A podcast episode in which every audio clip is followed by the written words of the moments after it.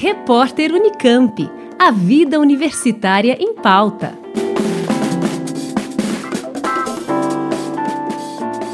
Pedidos de habeas corpus feitos durante a pandemia da Covid-19 poderiam ajudar na diminuição dos riscos de contaminação pelo novo coronavírus para determinados grupos de pessoas. É o que revela a pesquisa da Faculdade de Direito da USP em Ribeirão Preto.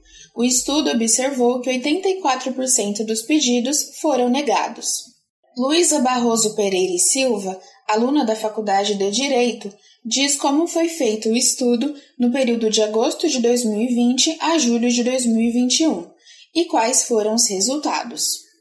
Nosso estudo teve como origem a vontade da Defensoria Pública do Estado de São Paulo, representada pelos coautores do relatório, Hamilton Joyce e Rafael, em compreender os fundamentos que justificaram a denegação dos habeas corpus impetrados por eles em razão da pandemia de Covid-19 e da recomendação número 62 do Conselho Nacional de Justiça. A recomendação foi publicada em março de 2020 com o objetivo de orientar juízes e tribunais quanto aos novos protocolos de emergência de saúde pública voltados ao sistema de justiça penal e socioeducativo.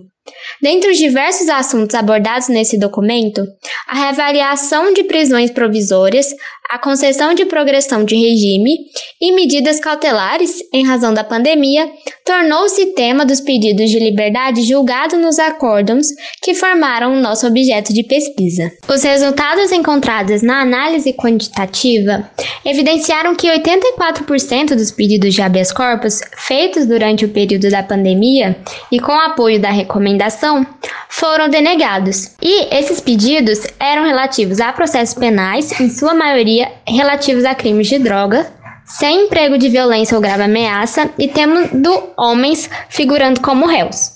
Esse resultado é frequente em todas as câmeras do Tribunal de Justiça de São Paulo, mas a proporção entre pedidos concedidos e denegados varia consideravelmente entre as diferentes câmeras. Os pedidos analisados foram feitos com o apoio da Recomendação número 62, editada pelo Conselho Nacional de Justiça, o CNJ, e publicada em 17 de março de 2020. Os artigos 4 e 5 da recomendação defendem, respectivamente, a reavaliação das prisões provisórias e a saída antecipada dos regimes fechado e semiaberto de mulheres gestantes, lactantes, mães ou pessoas responsáveis por criança de até 12 anos ou por pessoa com deficiência, idosos, indígenas ou que se enquadrem no grupo de risco.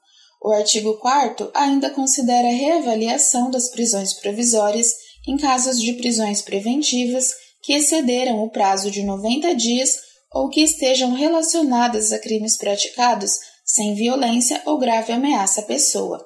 Segundo Luísa, o estudo revela como a pandemia influenciou as decisões judiciais. De todas as informações colhidas em nosso levantamento, o critério do qual inferimos maior poder de influência para a denegação dos pedidos foi a avaliação das condições médico-sanitárias das penitenciárias como boas ou ao menos suficientes para a contenção do novo coronavírus e o tratamento de possíveis doentes.